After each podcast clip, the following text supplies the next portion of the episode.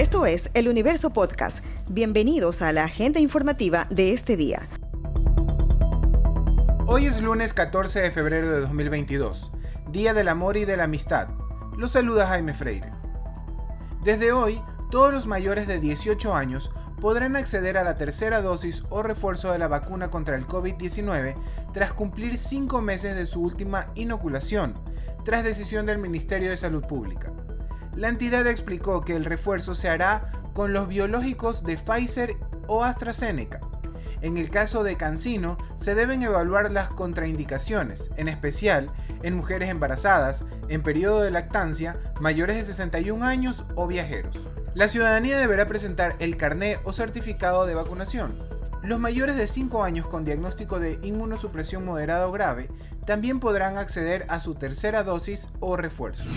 Militares y funcionarios estatales participan en un operativo contra la minería ilegal en el sector de Yutsupino, en Napo, donde se habría detectado un daño ambiental por extracción aurífera en la zona, según las autoridades. La intervención habría comenzado en las primeras horas del domingo 13 de febrero. Todas las unidades de élite de las Fuerzas Armadas participaron en esta acción. El general de la Policía Nacional, Fausto Salinas, señaló que desde las 5 de la mañana ya no hubo incidentes en la parte interna del operativo.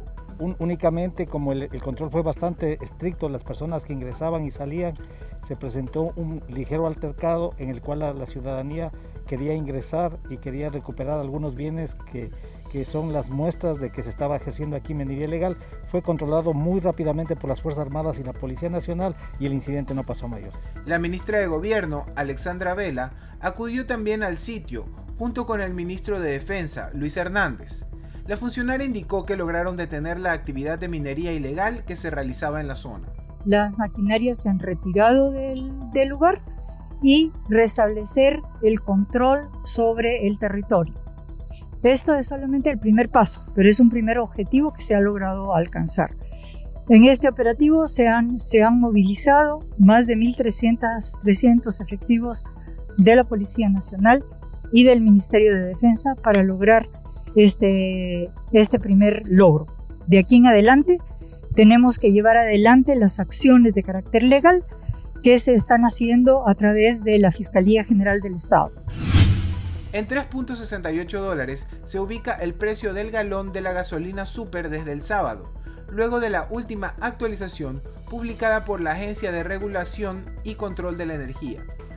Este valor representa una cifra récord, afirma Osvaldo Erazo, secretario ejecutivo de la Cámara Nacional de Distribuidores de Derivados de Petróleo, CAMDEPE. Erazo considera que hay varios factores que llevan a que el precio internacional suba y se vea reflejado en Ecuador, como el conflicto entre Rusia y Ucrania, el fuerte clima en el hemisferio norte, el desbalance energético entre oferta y demanda. La gasolina super representa un incremento de 0.16 dólares frente al valor del mes anterior. El nuevo precio rige para el sector automotor del país y según la petrolera estatal Petroecuador, el valor estará vigente hasta el 11 de marzo. Los casos de acoso, principalmente en las calles, continúan siendo frecuentes para las mujeres, uno de los últimos hechos que se viralizó fue el de un guardia del sistema Metrovía contra una ciudadana. A raíz de aquello, volvió el debate sobre el acoso sexual y callejero que a diario viven las mujeres, así como el tema de que supuestamente los piropos o halagos son bien o mal recibidos dependiendo de quién los emita. Anabel Arevalo, psicóloga clínica de CEPAM y defensora de derechos de la mujer, refiere que una expresión verbal hacia una mujer es invasiva el caso de las mujeres, al escuchar una voz de un desconocido, ¿verdad? Eh, que le habla con una intimidad como que si fuera una pareja, cuando le dice mi vida, mi amor, eres bonito, qué sé yo, este, es, por, por lo tanto, hay un daño eh, emocional y psicológico en la persona, porque produce miedo, temor, intimidación, este, el impacto emocional llega hasta el punto de sentir temor de salir a la calle. Pamela Aguirre Castro máster en Derecho y directora del Observatorio Jurídico Social de la Universidad de Especialidades Espíritu Santo, recuerda que hay instrumentos internacionales en que está reconocido el derecho de la mujer a vivir libre de violencia y que el Estado tiene la obligación de prevenir y erradicar la violencia. Para, evitar este tipo de conductas es la educación. Y ojo, esto tiene que ver con eh, la educación en, valores, la educación además que, y, y los códigos de conducta que deben tener ciertos funcionarios. Esta noticia ha estado entre lo más leído del universo.com en las últimas horas. El 18.5% de choferes de buses de transporte interprovincial e intercantonal de Ecuador tiene probabilidad de padecer apnea obstructiva del sueño, enfermedad que se caracteriza por la presencia de ronquidos y pausas respiratorias mientras se duerme y somnolencia durante el día. Así lo determinó un estudio que analizó el riesgo del AOS con los accidentes de tránsito en conductores de buses.